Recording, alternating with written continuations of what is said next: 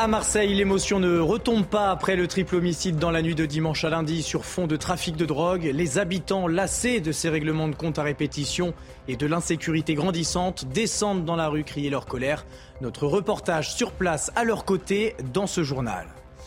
Une audience 43 ans après les faits, mais sans l'unique accusé. En 1980, un attentat antisémite visait une synagogue rue Copernic à Paris. Quatre décennies plus tard, l'affaire est jugée par la Cour d'assises spéciale, mais le principal suspect, aujourd'hui âgé de 69 ans, ne s'est pas présenté à l'audience. Emmanuel Macron veut un projet de loi sur la fin de vie d'ici la fin de l'été. À l'occasion d'une convention citoyenne sur le sujet, 184 citoyens tirés au sort ont formulé des propositions au chef de l'État sur la fin de vie. La majorité d'entre eux se disent favorables à l'euthanasie. Et une comparution judiciaire historique aux États-Unis. Pour la première fois, un ancien président américain sera inculpé au pénal. Donald Trump est convoqué devant le tribunal dans une affaire de fraude liée à un versement d'argent à une star du porno. Il passe la nuit dans la Trump Tower. Nous serons sur place à New York.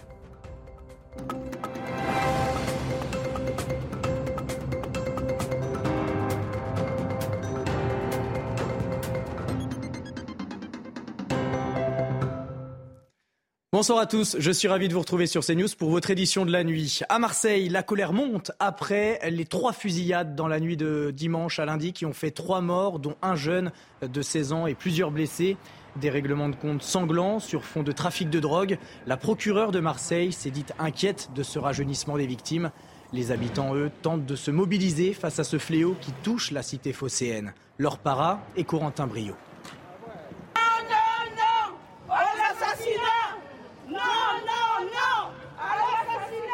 Stop aux assassinats. C'est l'un des messages portés lors de ce rassemblement, après une nuit de nouveaux mortels. Des femmes membres d'un collectif se rassemblaient de manière spontanée, mais symbolique à Marseille. En colère, elles défilent sous les balcons des immeubles et appellent à ce qu'on les rejoigne.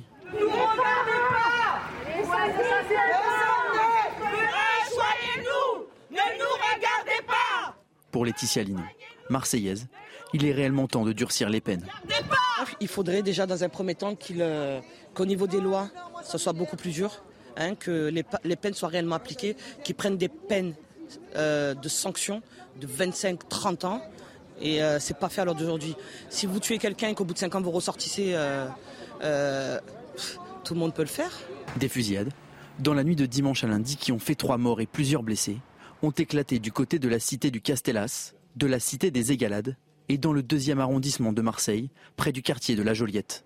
Une situation très préoccupante, d'autant plus que des victimes sont mineures, comme l'a indiqué Dominique Laurence, procureur de la République de Marseille une évolution dont nous avons aussi beaucoup parlé euh, avec vous et qui nous inquiète fortement, c'est bien évidemment le rajeunissement des victimes. Nous avons déjà eu par le passé euh, des victimes mineures qui sont décédées euh, sur des actes homicides avec pour certaines d'ailleurs un, ancrage assez faible dans la délinquance. Depuis le début de l'année, ce sont 13 personnes qui ont trouvé la mort par balle à Marseille. Non loin de là, Nice, c'est un quartier qui fait encore parler de lui. Les Moulins, une zone sensible où le trafic de drogue y est aussi incessant. En témoignent les images que vous allez voir dans un instant. Les dealers se promènent avec des armes lourdes pour protéger leurs points de deal. Comment une telle scène peut-elle se produire à Nice, la capitale de la Côte d'Azur? Élément de réponse avec Maxime Lavandier et Marine Sabourin. Filmé par un riverain, cette scène se serait déroulée le 24 mars dernier en plein après-midi et en plein cœur de la Cité des Moulins à l'ouest de Nice. Sur cette vidéo amateur, un individu encagoulé et entièrement vêtu de noir fait une ronde avec ce qui semble être un fusil. À ses côtés, cinq autres individus. L'un d'entre eux tient lui aussi une arme. Là, cette vidéo témoigne de ce qui se passe fréquemment dans le quartier des Moulins ou dans d'autres agglomérations.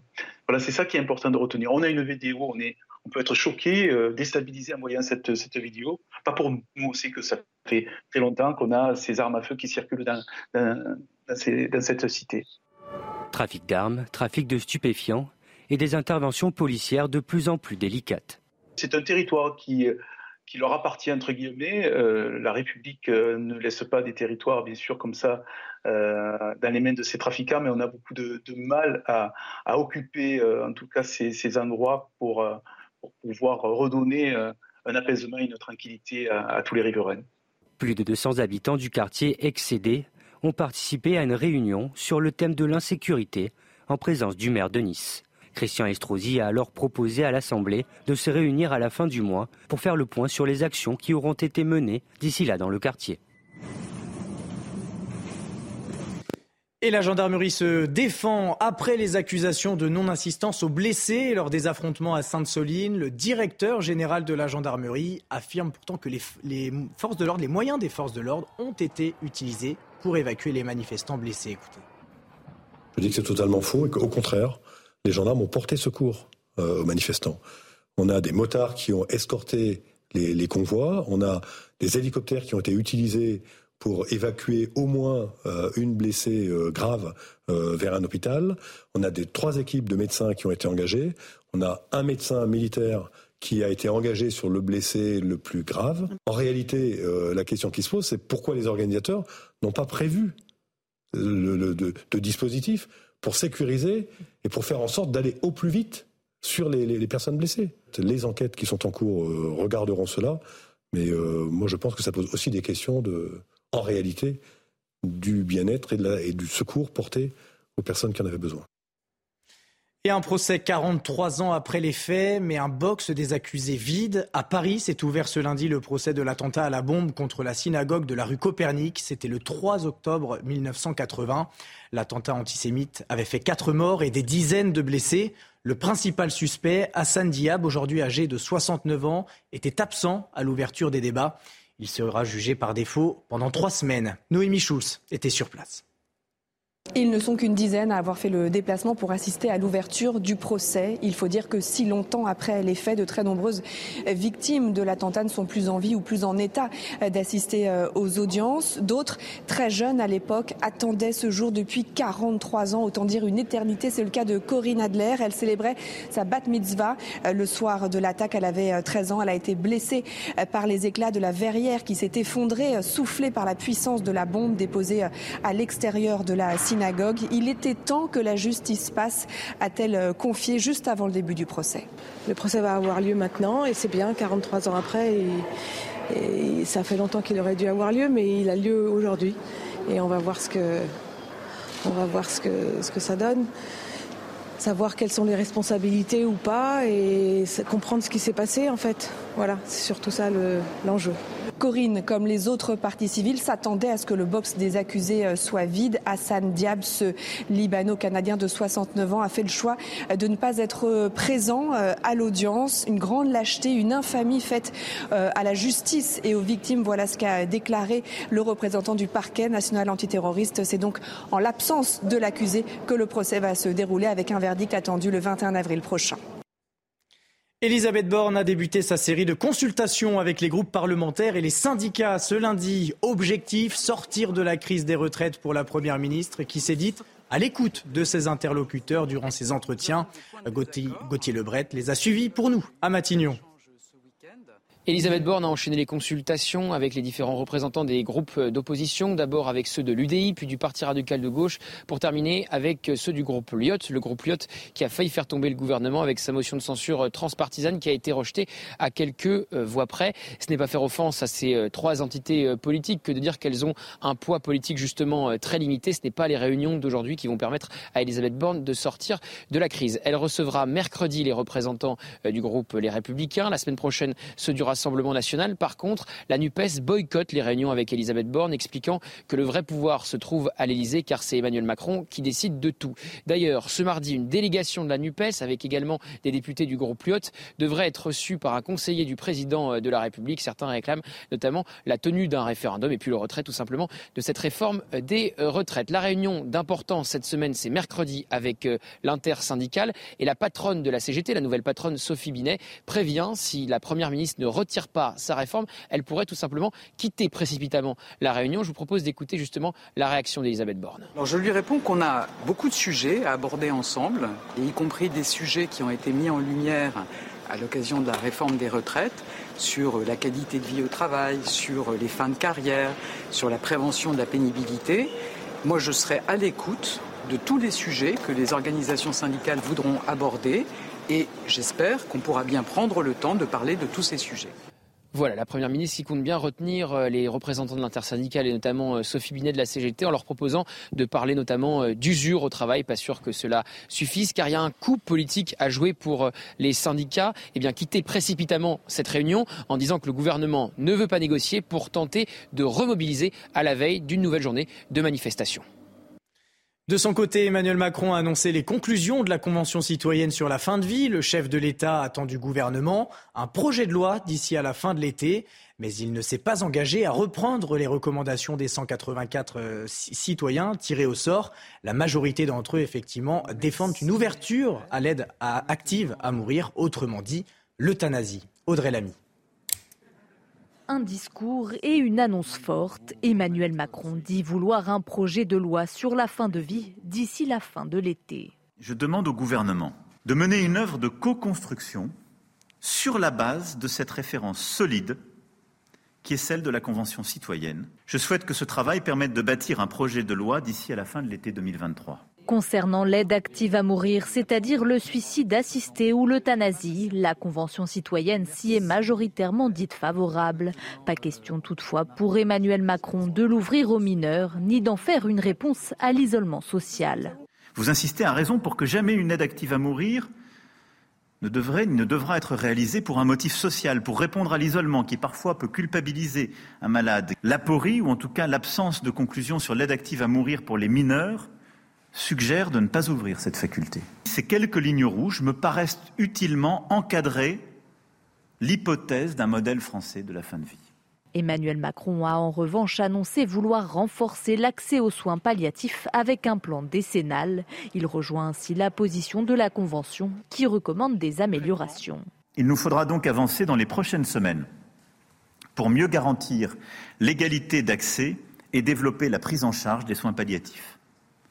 Cela signifie adapter les réponses en fonction des publics et des lieux, mieux intégrer à l'hôpital les soins palliatifs dans le parcours de soins, former les professionnels. C'est désormais aux parlementaires de travailler sur un projet de loi en s'appuyant sur les propositions de la Convention citoyenne. Emmanuel Macron et la présidente de la Commission européenne Ursula von der Leyen se sont entretenus lors d'un déjeuner de travail à l'Elysée. Au menu des discussions avant leur départ en Chine, la guerre en Ukraine, l'énergie en Europe et leur rencontre conjointe avec le président chinois Xi Jinping. La visite des deux dirigeants devrait durer trois jours à Pékin.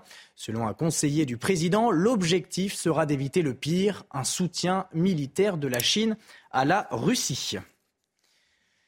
Et la Finlande deviendra ce mardi le 31e membre de l'OTAN, une adhésion éclair, la plus rapide de l'histoire de l'Alliance selon son secrétaire général. La Suède, quant à elle, attend le feu vert de la Turquie pour y être intégrée. On écoute quelques réactions de Finlandais. Je pense que c'est une excellente nouvelle et que la Finlande l'attendait depuis longtemps. Je pense que cela nous apportera une certaine sécurité et c'est quelque chose que nous attendions vraiment. J'en suis très heureuse. J'étais très hésitante. Je pensais que ça n'arriverait pas à cause de la Turquie. Ils ont été très lents à nous accepter, mais je suis très contente que ça arrive enfin. Je suis un peu en désaccord avec l'adhésion à l'OTAN parce que je ne suis pas leur plus grand fan. Mais en même temps, je suis encore moins fan de la Russie.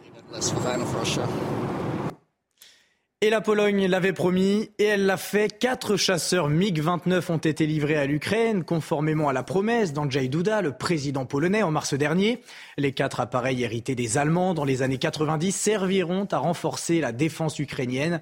À l'heure où la Russie semble vouloir intensifier son offensive, Moscou a en effet annoncé ce lundi son intention de renforcer ses capacités militaires près de la Finlande. Et Trump et Donald Trump est arrivé à New York où il doit comparaître ce mardi. C'est la première fois dans l'histoire des États-Unis qu'un ancien président sera inculpé au pénal.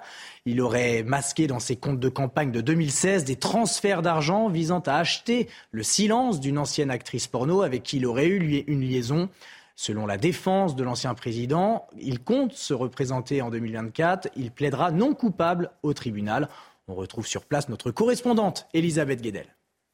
Donald Trump a pu compter sur le soutien de quelques-uns de ses partisans en quittant ce lundi sa résidence de Mar-a-Lago en Floride. Une fois arrivé à New York, sa ville natale, l'ancien président américain a vu très peu de ses supporters sur la route jusqu'à la Trump Tower. Le Secret Service qui assure sa protection et la police new-yorkaise ont tout simplement vidé les rues sur son passage pour des raisons de sécurité.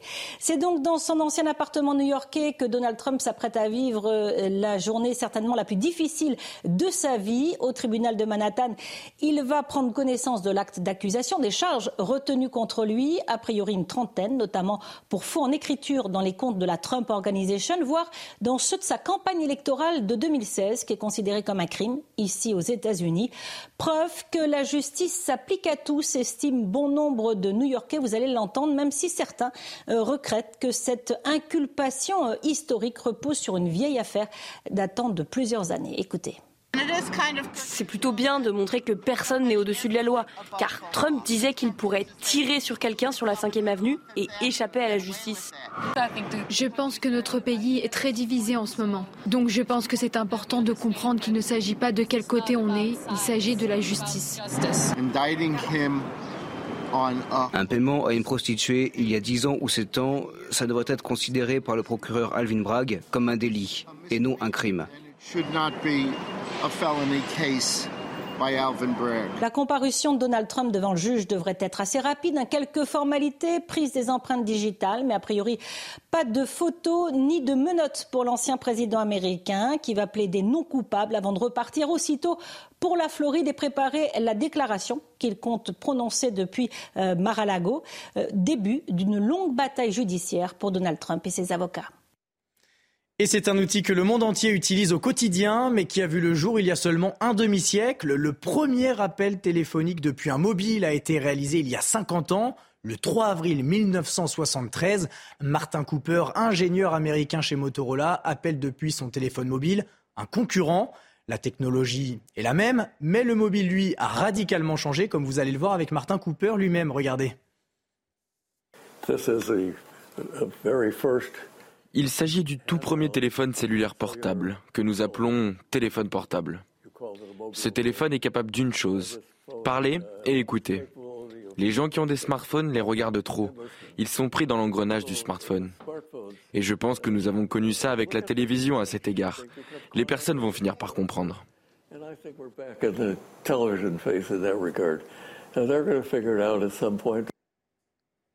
Et tout de suite, votre journal des sports.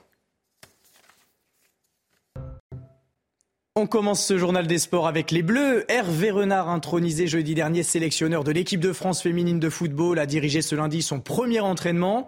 Il a aussi décidé de nommer Wendy Renard comme capitaine. L'objectif, la Coupe du Monde cet été en Australie et en Nouvelle-Zélande. Hervé Renard a aussi parlé pour la première fois à la presse. On l'écoute. J'ai convoqué euh, trois joueuses.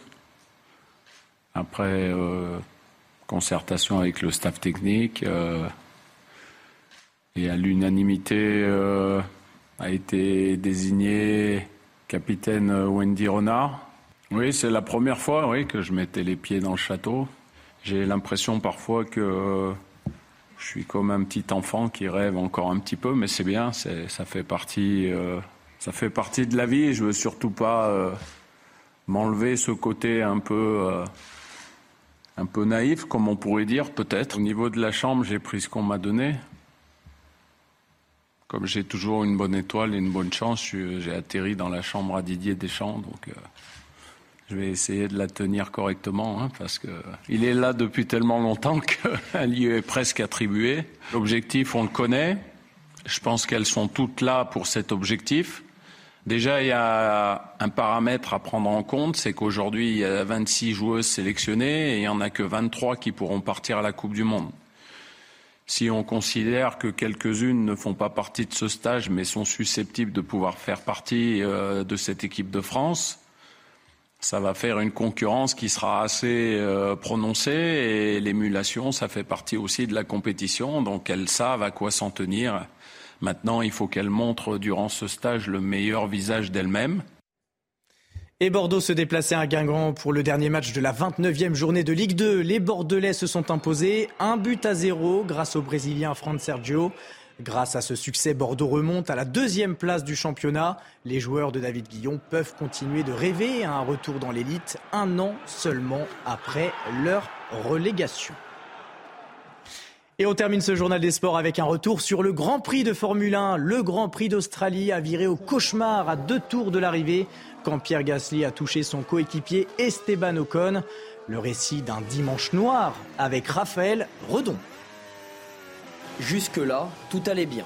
J'ai essayé de voilà, attaquer pendant toute la course. Tout, tout se passait euh, extrêmement bien euh, avant le, le dernier drapeau rouge. Les deux Alpines sont dans les points après 56 tours. Troisième départ arrêté, Gasly est cinquième, Ocon pas loin derrière, en neuvième position.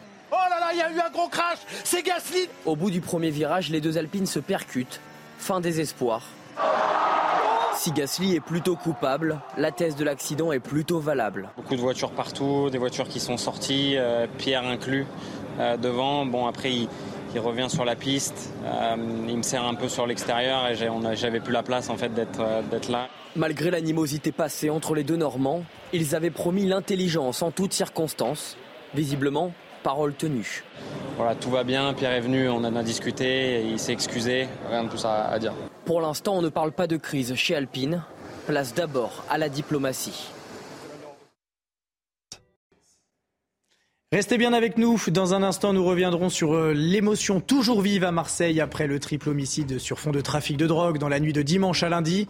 Les habitants des quartiers refusent de vivre dans cette insécurité permanente pour eux et leurs enfants. Ils descendent dans la rue pour tenter de stopper le trafic de drogue qui gangrène les quartiers de la cité phocéenne. A tout de suite sur CNews.